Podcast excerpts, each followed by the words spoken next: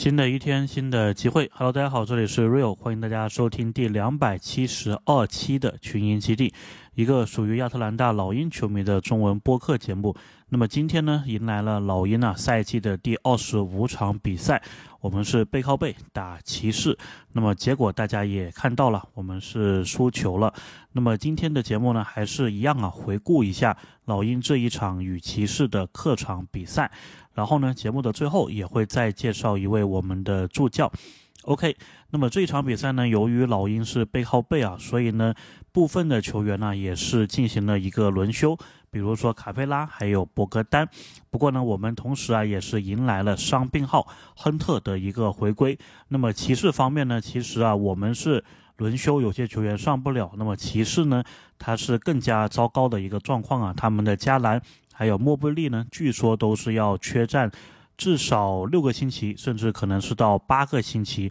所以那一个时候呢，骑士这个战绩啊，可能就会受到很大的影响。其实这一场比赛之前呢，我也是有看这个东部的排名啊，我稍微比较意外的就是骑士目前他居然是排在东部第八还是第九位。虽然他们是十三个胜场啊，跟老鹰是差三个胜场，但是他们这个排名啊，我感觉呢。有点低，对吧？我预期的骑士可能现在是前六的一个水平。不过呢，我今天看这个排名的时候啊，还是颇感意外啊，就是骑士居然是仅仅在老鹰的上面。所以呢，接下来啊，他们的加兰还有莫布利缺战的情况呢，对于老鹰来说是一个比较好的要追逐他们的这么一个情况啊。那么骑士方面呢，这场比赛他们是不用背靠背的，所以他们的优势在于充足的休息，还有主场作战。那么上半场一开始呢，老鹰这个投篮呢是没有任何的准心的。骑士方面呢，这边靠着他们的全明星米切尔是频频的跟老鹰发难，他们打出了一个梦幻的开局啊，十四比十三。老鹰一上来就落后了十一分，随即呢也是叫了一个暂停调整一下。回来之后呢，老鹰这个进攻啊还有防守在暂停之后没有很大的一个改善。防守上面呢，奥孔古对阿伦的限制完全是不够的。那么进攻上呢，我觉得老鹰这个三分呐，幸好。还是开了，所以呢，分差虽然是来到了十几分，但是感觉还是有希望的。毕竟你一个三分投进去了，感觉这个比赛的分差啊就没那么严重了。不过这段时间呢，没有了博格丹，还有卡佩拉，能看出来老鹰这一个实力啊，还是差了很多的。即便对面的骑士。也是有两名球员打不了，特别是呢这段时间呢，老鹰是不得不让弗雷斯特、米尔斯还有费尔南多这一些平常都不怎么出场的球员呢，要吃相当一部分的轮换时间。那么第一节第二次暂停的时候呢，十七比三十六，老鹰这个落后的分差啊，已经来到了十九分。那么最后的一些时间呢，特雷杨是帮老鹰追回来了一些分数啊，但是呢。也是无济于事啊，所以第一节结束，我们依旧是落后十三分，二十八比四十一。第二节开始呢，骑士这一边呢，他的这个换人是有点意思的，直接五上五下，就是五个首发全部下去，然后换上五个替补，全替补的阵容。不过呢，这个阵容啊，也不是说是。很好打的，因为他们这个阵容当中呢，也有人能够出来得分呐。那么老鹰呢这边是特雷杨带队，两边互相有得分。但是骑骑士的这个替补阵容里面呢，有一名球员叫梅利尔，他这一场比赛呢非常的优秀啊，应该是在第二节刚开始的这段时间投进了三个三分球。所以呢，虽然我们是有特雷杨去带队打对面的全替补，但是分差呢反而还是被骑士的替补给拉开了。第二节第一次暂停，三十五比五十四，我们依旧是落后十九分。这一场比赛呢，背靠背的第二场啊，卡佩拉还有博格丹都不打，而且呢是在客场面对强队，而且呢又是面对上个赛季的季后赛球队，这个赛季可能也是季后赛球队啊。老鹰感觉就是真的是一个整个联盟东部实力的一个风向标，就是只要是。季后赛强队，哎，我们基本上都赢不了。然后呢，没有进季后赛的球队呢，基本上都能打个五五开，就是目前老鹰的一个状况。所以这场比赛呢，知道卡佩拉还有博格丹不打，然后现在分差呢又来到了二十分，其实多多少少感觉出来老鹰是可以随时放弃的这么一个感觉。不过我自己呢，还是希望啊，球队至少能够坚持一下到第三节结束，说不定那个时候啊，分差就追回来了。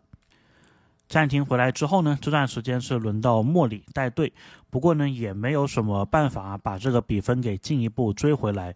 比赛打到目前为止啊，包括上一场也能看出来，我们的弗雷斯特啊。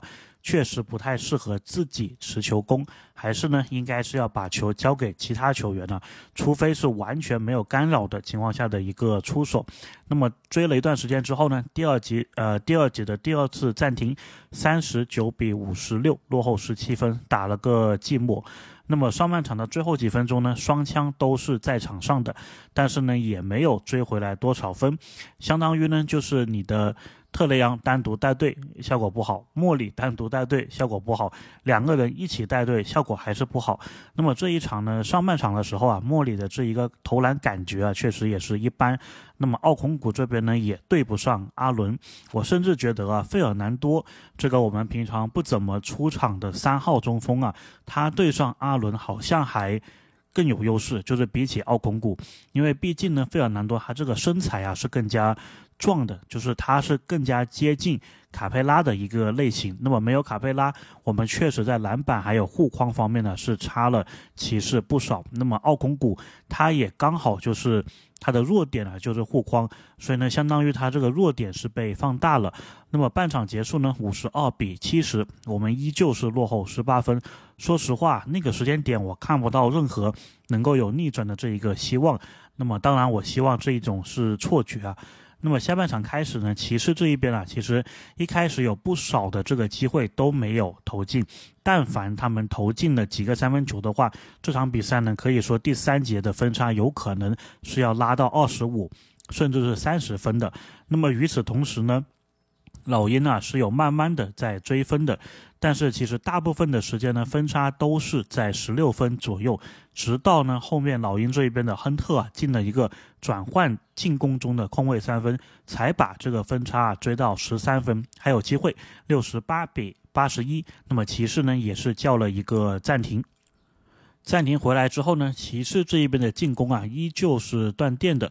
那么老鹰这一边，费尔南多呢能够强打阿伦，还有抢下前场篮板，而莫里呢慢慢的手感也有回暖的一个迹象啊。于是呢，我们是把这个分差终于追回到个位数了。七十二比八十一，只落后九分了。最后的时间呢，老鹰的进攻啊还是非常给力的。不过骑士这边呢，他们有一个大腿啊，就是上个赛季拿过七十分的米切尔。那么他呢是连续的得分啊，同时呢也让这个勒维尔找到了。很好的进攻的状态，于是呢，第三节结束的时候呢，八十一比九十二，骑士呢还是对我们保持有十一分的领先的优势。那么到了关键的第四节呢，老鹰是一度追到了六分啊，不过内线的这个防守问题还是很大。T.T. 也就是汤姆森啊，他是连续的在内线进行补篮。这段时间呢是拿到了六分，那么同时啊，米切尔作为骑士的当家球星又是站了出来，他们连续两个三分球一下子又把这个分差给拉开了。那么进入第一次暂停的时候呢，老鹰是九十四比一百零七啊，落后十三分。这个时候呢，就连骑士的方面的解说啊，因为这一场我看的是客场的这一个信号，那么骑士的解说都说。奥孔谷的表现呢，应该是要更硬一些，英文叫做 he needs to step up，就说他应该表现的是要更好一些，因为确实在内线方面呢，我们是输了不少啊。那么最后的五分钟呢，关键时刻，我其实很。不理解，就是说为什么这场比赛效果更好的费尔南多不是进入这一个终结阵容，而是继续选择奥孔古？当然，我是能理解，就是说奥孔古作为你球队的第二中锋，当然是有一个优先级的。但是呢，这一场比赛啊，我明显是感觉到费尔南多他在限制阿伦的这个发挥上呢，明显做的是比奥孔古用呃要好的。那么斯内德之前的用人呢，也是比较。大胆的，不过这个时候呢，还是我觉得稍微保守了一些啊。虽然奥孔古他在进攻上是能够给我们更多的一个活力，但是呢，费尔南多他这个防守啊，就这一场来说，我觉得还是比奥孔古要好的。那么进攻上呢，其实只要你有特雷杨，只要你有莫里，这个一五连线呢，中锋这一个戏份，他只要能够吃好饼，其实呢也足够了。所以呢，我是觉得这一个使用啊，我会觉得有点争议。然后另外一个方案呢，其实斯内德也是可以考虑啊，就是同时摆这个双塔。那么我们没有卡佩拉，那么摆出的双塔可以是费尔南多和奥孔古。不过这一个阵容呢，可能有两个原因呢，斯内德没有用。一个呢，就是这个阵容可能平常练的这个时间就不是很多，毕竟呢，奥孔古跟卡佩拉在一起，感觉他们也没有很好的这个默契。那么奥孔古和费尔南多应该默契是更加糟糕的。那么另外一个原因呢，可能就是因为骑士这一边的米切尔还是非常的强，所以呢，我们应该是更加希望啊。有一个像大马修斯这样的外线的防守者，能够去防一防，或者说补防米切尔的，所以说没有选择这一个双塔。那么既然上了奥孔古呢，骑士啊也是针对我们这一个特点呢，不断的打内线，所以呢最后时候啊，米切尔进了一个中距离，然后老鹰呢是马上有一个致命的失误，那么也不用追了，比赛就此。结束，所以最后总结一下，到底输在哪？当然，第一个原因呢，会说背靠背，对吧？缺兵少将，没有卡佩拉，没有博格丹。那么卡佩拉和博格丹呢，其实对于老鹰来说是非常的重要的。那么卡佩拉虽然很多人吐槽他，但是他就是你球队里面内线防守最好的球员，这个是毋庸置疑的。每场比赛他可以给你贡献这个篮板，他可以给你。挡拆，他可以给你的后卫啊更多的一个进攻的选择。那么博格丹的重要性呢，就在于他在替补端呢是可以给你提供火力的。当球队需要追分，特别是如果对上对面的替补啊需要追分的时候呢，博格丹每场这个十几分甚至二十几分的这个贡献呢是必不可少的。然后再加上呢这一场比赛。也许也是因为背靠背吧，所以一上来其实你就是落后了很多分，所以最后呢你是要追回来是非常难的。那么最后最关键的一点呢，应该就是内线呢，奥孔古对不上阿伦。那么这场比赛呢，我们一共应该是输了十几个。篮板，而且呢，基本上这个输的篮板呢，都来自于进攻篮板。也就是说，骑士这一场比赛，他在二次进攻上面就比老鹰多了十来次。那么最后这个分差呢，虽然没有很大，但是你想想啊，就是十几个进攻篮板，一个进攻篮板转换为一分的话，那你输球的点呢，自然就输在这里了。那么这场比赛呢，就跟大家复盘这么多。接下来呢，老鹰会回到主场打活塞啊。那么活塞呢，也是在较早的比赛输给了雄鹿，所以他们现在应该是二十二还是二十三连败了。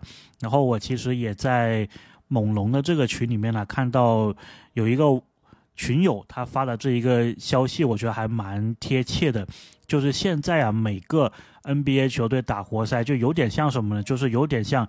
击鼓传花、传炸弹的这么一个感觉，那么现在这个炸弹呢，就是由雄鹿那边传到了老鹰的这一个手上了。我自己是有点担心呢，我觉得其实我们现在打活塞也并不是说有百分之百的一个。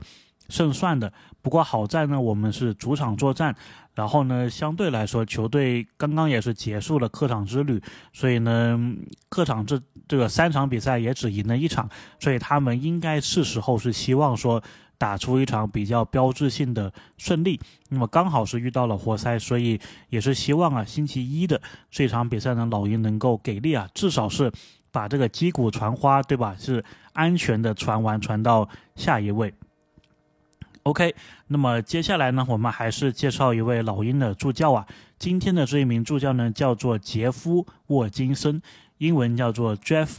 Watkinson，那么上一期呢，其实我们在介绍上一位助教的时候啊，我们有参考过当时 NBA 教练协会上的资料。那么这一期呢，也是一样的。沃金森呢，他之前也是一个球员，在球员时期效力过北卡罗来纳州立大学。那么他本科的专业啊，学的是医药学。根据领英上面的资料显示呢，他也是读过一个硕士学的，那么是在印第安纳大学学的是运动科学。在硕士之后呢，他先后啊是在五个大学当过首席的医疗教练，其中呢第四个大学就是密苏里大学，所以呢他跟斯内德啊这一个缘分应该是在那个时候结下的。那么斯内德呢，他之前呢也是在密苏里大学执教过，不用去查，他们应该是走有一段这个共事的时间的。那么接下来呢，他就是进入到了 NBA 的这一个执教生涯了。跟之前的几位助教不一样啊，这个杰夫·沃金森，他其实是我们老鹰的老熟人了，因为他在2012年到2014年的时候呢，就在老鹰是当助教的。当时我们的主教练呢是布登，所以怪不得我看这个名字呢，感觉也是比较的熟悉啊。那么斯内德呢？他应该是二零一四年来的老鹰，所以他和斯内德应该在那个时候啊，其实大家又重聚了。那么到了二零一五年之后呢，这个沃金森啊，他是跟着斯内德到了爵士，也是待了很长时间了，一待就待到二零二二年，直到今年呢又回到老鹰，所以感觉他基本上就是。在认识了斯内德之后啊，就一直是追随着他，无论是这个密苏里大学，还是之前在老鹰当助教，还是去了爵士啊，又回来老鹰，所以看起来呢，这两名教练呢，平常的这个关系应该也是不错的。那么他呢，在老鹰这一边呢，主要是。做发展的教练就是球员发展的教练，然后呢，同时他也有这个医药学、医学的一个背景呢，所以他应该在这一个方面也能够帮助到老鹰的。OK，那么关于这一场比赛啊，还有这一名助教，我们今天呢就聊这么多，感谢大家这一期的收听，那我们下期再见。